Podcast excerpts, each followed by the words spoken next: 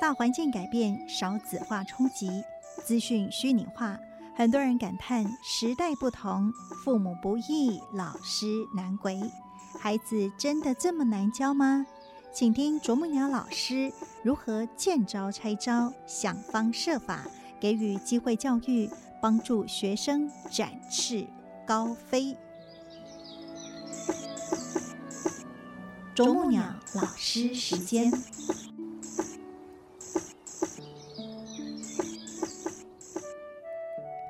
大家好，我是美兰，欢迎来到我们啄木鸟老师时间。今天很欢喜，还是我们邀请慈济科技大学人文室主任谢丽华老师来到节目的现场。老师您好，美兰师姐好，听众朋友大家好。我们今天要来聊的这个是针锋不相对的呃这一本书里面的有一篇叫做情绪疗愈 OK 泵。我们受伤的时候都需要呼呼秀秀，然后。要贴个 OK 绷才比较快好，对不对？是。但是呢，这个情绪有的时候，对啊，啊，情绪来了哈，常常很多时候的是受伤。但是呢，怎么样去疗愈自己，甚至呢，也可以去帮别人呼呼秀秀，这个是需要真功夫的。有趣哦，原因就是你看小朋友演。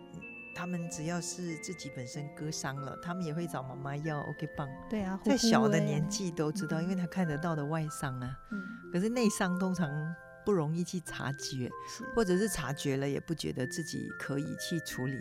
其实越早处理的哀伤哈，其实是越好的，因为如果哀伤没有处理，它慢慢的去深化的时候哈。它就像我们讲的，割伤没有处理，它会发炎，发炎之后就会蜂窝性组织炎，到后来的时候甚至有那个截肢的危险。情绪的受伤本来也是这样，所以为什么情绪一旦觉得自己本身委屈了，或者觉得自己本身被害了，哈，这种受害者的心态，如果越早去处理的话，其实是越早能够康复的啊。那我们比较常常遇到的，就是学生要么就是。家庭的问题，嗯哦，那有时候父母的离异，他们也会觉得说，呃，他们父母本来都不好，离离婚也没关系。嘴巴虽然这么想，可是当他回到现实面的时候，他有非常多自己去去诠释的那个情境，呃，可能会觉得，呃，妈妈对我不好，或者是觉得我的父母哈爱我不够，那这些通常到后期。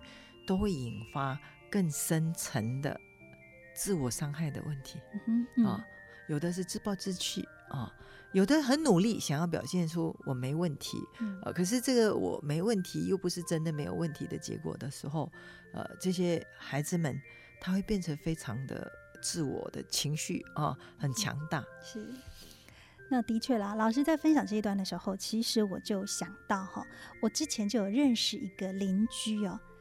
他很妙，他遇到事情的时候，明明已经五十几岁了，但遇到事情你就看到了他的行为模式调回大概四五岁。我我那时候为什么有一天我就终于忍受不住，我就就觉得哦，又告缓呢，就一把伞掉了，然后一直跑来我们家问我你有没有看到？我我们就说我们在那你掉的地方就已经告诉你，我们都没有看到。然后呢，他又不死心，后来就又跑到我们家来。那后来我就跟他说：“你大概哈四五岁的时候发生什么事情？”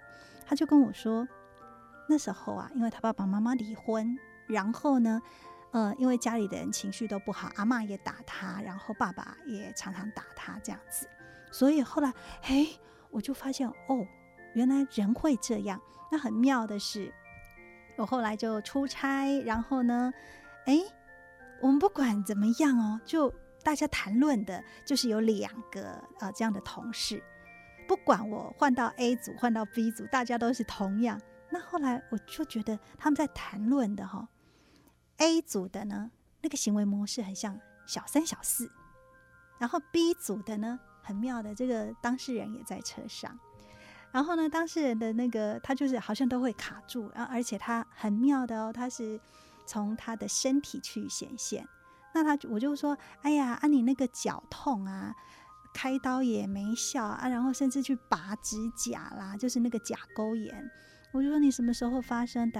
他说，嗯，大概高中的时候，我说啊，那你们家高中发生什么事情啊？他又想了一下，哦，很重要的事是爸爸妈妈离婚。我说哦，那你那时候应该情绪就卡在那儿了。他说不会呀，爸爸妈妈离婚是我们开家庭会议决定的，因为就爸爸妈妈感情不好了嘛，那就觉得 OK 好啊，那你们离婚这样子各自安好嘛。那我们孩子可能也不用一直陷入到要跟爸爸跟妈妈这样子。那我就说，但是你们的情绪虽然。就是人长大了，但是情绪会一直停留在那里。您的身体都告诉你，我那时候就跟他讲。那他后来他就很好奇啊，真的会这样吗？我说，因为我们的内在会受伤。我说，内在的小孩受伤的时候，我们遇到事情就会调回你当年受伤的那个样子啊。然后他说，那该怎么办？我说，当然你可以去做一些心灵的疗愈呀。然后呢，我说，如果你没有好好去面对，那以后你的伴侣关系也会有出问题哦。要么就是自我保护，不敢去，就是太深入他去，因为怕受伤嘛。啊，不然的话，就是你看你的身体二十几年了。他还是你受伤，还是呼唤你？对，还一直在告诉你说：“哎，给习惯一当真受伤。”好，就没有贴上那个 OK 棒，这样是不是？对，所以我真的很相信人，虽然会随着时间长大，是，但是我们的情绪真的会停留在你那个内在受受伤的小孩。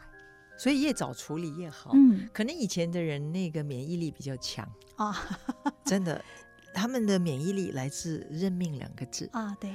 那现在的大环境啊，包括一些的学说，就让你认定了你的受伤委屈是一个环境迫使你，那你陷入这样的情绪里面也理所当然。可是这个理所当然后来就变成一种呃自然的，它就诱发出了这种症状来。所以我要说的就是说，这个同学其实也是因为呃这个。家里的环境嘛，啊，需要来寻求帮助的孩子来的，可是因为他的态度，就是让我觉察到说有一点的不对啊啊，那个不对，其实不是在说他坏，不是啊，我只是先跟他这样子的比较轻松的聊天，我说你脾气不好哦，啊，然后我就快点补充在一起，美丽的女孩情呃脾气不好哈，会很排秒的，你知道吗？哈。啊，那是那个怎么个逻辑呢？哈，啊，我说，因为来老师问看，嗯，你有没有谈过恋爱？是有没有失恋？你知道我我我两个问题一起问，然后旁边的朋友哈，就一直点头，一直点头，一直点头。我常常觉得很好玩，就是同学如果只要是一起的时候，那为什么这么说呢？我说，因为你漂亮，自然人缘也不错，哈。可是因为老师看到你讲话的方式哈，很冲。我说你自己这样的结果哈，那个关系一直靠近又一直分开，我说你会很吃力哈。那他也承认，他也承认。那后来我们就因为我把他的，我们只是才见几次面而已，可是因为我把他的状态好像是看透的样子，那同学就比较愿意去聊家里的状况。我说老师帮你诊断的结果呢，就是发现到。这个家庭的环境，你已经把自己变成受害者角色了。哦，你掉降气，觉得说自己是被大家大人害的哈。那现在既然是我是受害者，全世界都应该来救我、帮我。可是我说这种角色。是不讨喜的，而且没有人欠你这件事情，你必须要早一点清楚有这个认知啊，没有人欠你。那在没有人欠你的情况之下，你现在来是叫求助的，不是吗？那要有一点态度哈。但是老师比较建议你，真的要去处理那样的一个哀伤啦。啊。那后来我们就在聊起说，哦。每一个越早处理的哀伤，其实是越快康复的啊。所以这两天我也是找了两个同学，这样子顺着这个姻缘聊天嘛哈，然后就帮他聊一聊啊，在爸爸妈妈离婚的时候，他当下的情绪是什么？当然，很多同学都认为他们反正大人不和了啊，也也就不要紧。可是那个不要紧是。口上的不要紧，还是心理上的不要紧，这是有差别的啊。那难免有受伤哈，那就在这个过程之中，就跟他们多一点的分享啊，哦，告诉他们说如何去接受大人他们的因缘到如此哈。但是我们跟个别的父亲母亲，我们都有个别的医报关系是啊。但是更重要的是，我们有我们自己的正报，那个正报就是你自己的因缘，然后呢，你愿意去发愿，让这个你跟。不管是爸爸或者妈妈之间的关系，是可以朝更正向的面向去发展的。两个老人家的事，你就还给他们，对，要请他们祝福你就好。是这个爸爸妈妈是大的哈，我们是小的，然后去敬重他们的命运选择，因为我们没有办法去呃想要去干预啦。因为很多时候啊，一孩子也难为啦，夫妻感情不好，常常就是要么就是抢孩子。要么就是哇隆 boy 哦，那这个这个这种情况当中，孩子是最受伤的啦。对，还有一种是关系莫名的哈。对对对，虽然抢过来了哈，可是又觉得你拖累了我，你知道吗？要是没有你，要是没有你 哈，然后那样的一句话，你不知道小朋友有多受伤。嗯哼，嗯，他真的觉得很受伤。当然啊，但是呢，换大人也觉得委屈。哦，我过个死，哦，我你嫌个死，哦，啊，你免过哈，你个爱个死。那那个过程之中，哦，我也是有注意到，在这样的孩子，通常照道理就谁顾应该跟谁亲，可是因为顾的人累，身心疲累的结果呢，语言上的冲突是相对多的，反正是会怀念那个没有住在一起，有距离就有美感啊。然后这个过程之中。在负责抚养的也觉得委屈啊啊！这个语言之中，你说那个小朋友他的情绪如果没有得到适当的疏解啊，那这个地方他们一定自己的委屈也很多。所以那天碰到一个年轻人，我也是这么样跟他说啊，我说：“那那你觉得妈妈讲这句话的时候，妈妈累不累？”他就没讲话了。我说：“真的累啊！但拖累这件事情哈，其实。”他只是多了个字，他就要跟你讲的是他很累而已，你知道吗？啊，可是这个拖累是他没有地方发泄那个情绪的时候，嗯，哦，在你们身上讲出来，那你就把他听着，他很累，多一点的体贴嘛，啊，而如果你觉得呃他这样的疲累是因为照顾你疲累，那你就让自己。不用他照顾也可以活得很好，是啊，所以老师还是要建议你要把这些情绪啊，还有自己的行为表现啊，哈，照顾好。那我也问这个年轻人，我说：“那现在你是什么情绪？”他说：“我现在就是生气。”我说：“还有呢？哀伤。”啊，当他讲出这两个的时候，我就跟他讲嘛，我说：“你之所以生气，因为你不满意现在的环境。”你所以哀伤，是因为你发现你改变不了这个环境啊。那我常用我的故事跟小朋友讲故事嘛。我说，但是我告诉你，你决定你的环境，嗯，你决定你的未来啊。固然现在的情形你还在读书嘛啊，可是你可以自己本身为自己的未来自己去筹划，你想要怎么样的，而这个努力就靠你了。因为只有努力，你才可以改变环境。是啊，当你的环境好了，妈妈也不累啊，那你就会做得好，妈妈也不觉得拖累，你知道吗？因为就是因为你又不满意，你行为的表现又常常会让他觉得身心俱疲，身心俱疲。所以哈，哎，真的。还是每个阶段都有不同的这个功课啊，我们没有办法选择父母，没有办法选择家庭，但是一旦遇到了，那我们怎么样真的好好的活出自己生命的特质？那父母的命运就还给他们呢？那好好。真的是过好自己啊，那这个是很重要，尤其是呃，的确啦，都还是在学习成长的阶段，都还是需要有这个家人的，不管在精神上啦，或者是在呃这个金钱上的支持啊，所以更会受到他们的这些影响。所以在陪伴呃这样的孩子，其实因为我们现在呃这个现代社会哈，因为。以前那种隐忍的女性越来越少，隐忍也因为认命吧。对啊，但是现在大部分都会觉得，嗯，如果隐忍的话，纯粹怕别人知道，嗯哼，然后不认命又让自己委屈，所以到最后的时候，两种的外力、内力夹攻的情况之下，那个会内伤。是，嗯，所以早一点去觉察啊，你可以不隐忍，但是可以用更好的方式去处理自己的受伤，那让自己知道每一个人都有治愈的能力。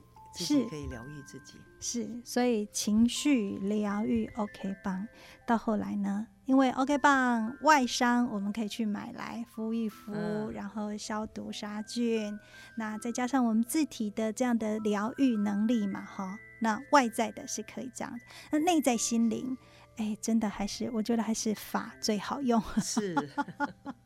好，那当呃你还没有方法之前，我们不妨可以多尝试一些哈。先从近思语开始吧。对对对。你觉得哪一句近思语好用？哪句近思语好用啊？呃，如果是你情绪没办法控制自己的时候，就是生气是短暂的发疯啊。人最大的敌人不是别人，而是自己。是的啊。那改变自己是自救，影响别人是救人。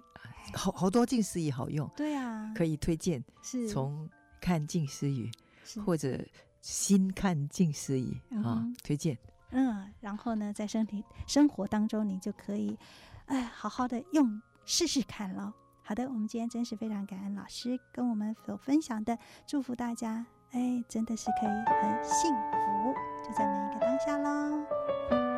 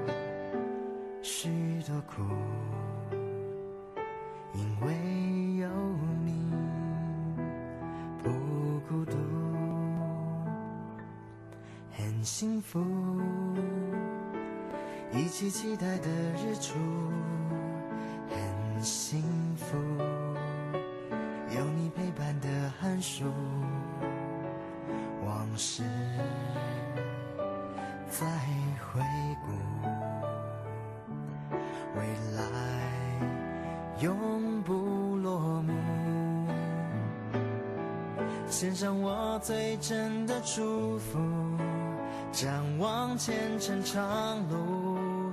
哪怕现实残酷，别人命运将你束缚，希望你能展翅飞舞，往更远的路途，在那回忆的深处，有着我们之间最真的祝福。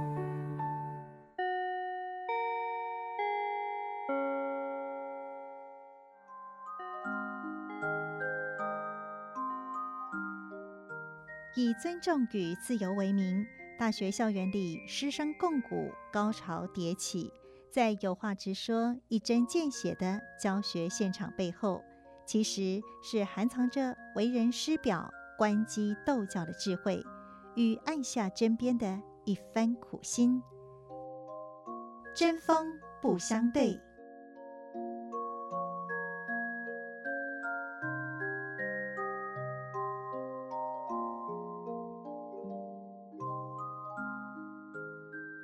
啄木鸟老师的叮咛：放大苦难，悲伤将形影不离；放大愤怒，心火只会越烧越旺。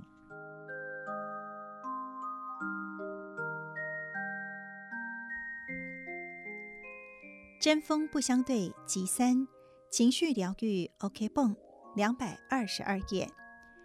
女孩刚进办公室时，气焰很大。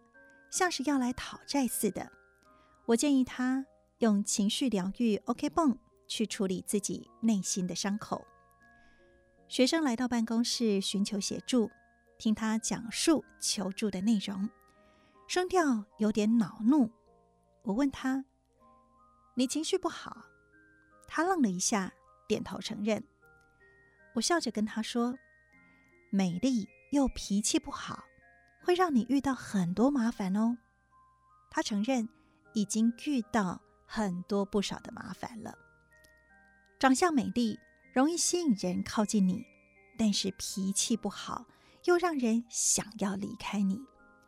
他完全接受老师的分析，看他态度缓和，我才跟他说：寻求别人的帮忙，态度要谦柔。如果你有受害者的心态，这只会让你觉得全世界都亏欠自己。但是很显然，你知道没有人欠你。女孩刚来时气焰很大，像是要来讨债似的。我告诉她，放大你的苦难，只会让你和悲伤形影不离；放大你的愤怒，只会让你心中的火越烧越旺。见她较为耐心的听我说话，我告诉他，受害者心态会消耗他的理智，总是处处得不到满足。也会让关心他的人因为他的情绪而彼此关系紧张。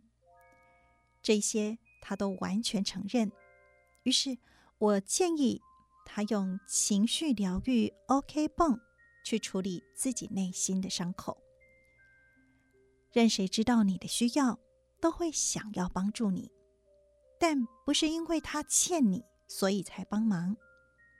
面对他人的协助。你应该有的心态是感恩，这才是更健康的。相信过去没有人跟他这样说过，所以啊，他一听马上改变了语气。我有时候也喜欢分析这类受害者心态是怎么来的。我发现还是大环境使然。台湾过去在面对天灾或大型人祸时，爱心。很快就涌入，但是贪心加上媒体推波助澜，总是会让少数受灾民众自认是受害者，因而提出不合理的赔偿要求。这非但没有助长社会善良风气，恐怕还会打击人们付出的善心。因此，每当发现学生讲话语气不对，心态不对时，我不得不当面提醒他们。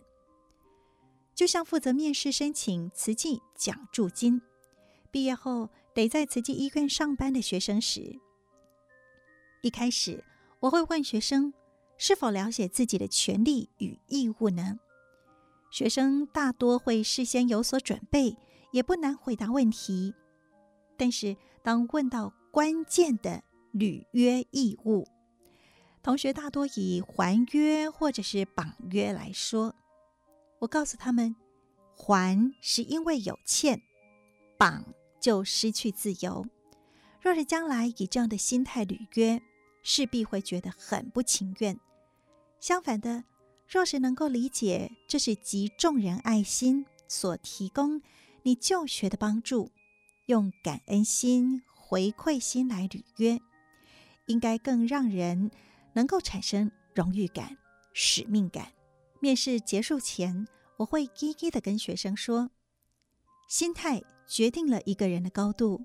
若是能够以感恩心服务奉献，将来就是在慈济医院，也不是服务慈济，而是服务自己的病人，这才是专业的认知。将来老师不会是你的主管，但是老师希望你乐在未来的服务。所以今天谈义务，主要还是谈未来的工作态度。学生不管是来求助或者是来面试，我都会提醒他们要有积极的心态，将来才可以掌握自我的人生，做一个独立自主又开心的人。啄木鸟老师的叮咛：放大苦难，悲伤将形影不离；放大愤怒，心火。只会越烧越旺。以上内容选读自慈济传播人文事业基金会出版《水月》系列，谢丽华老师所写的《针锋不相对》。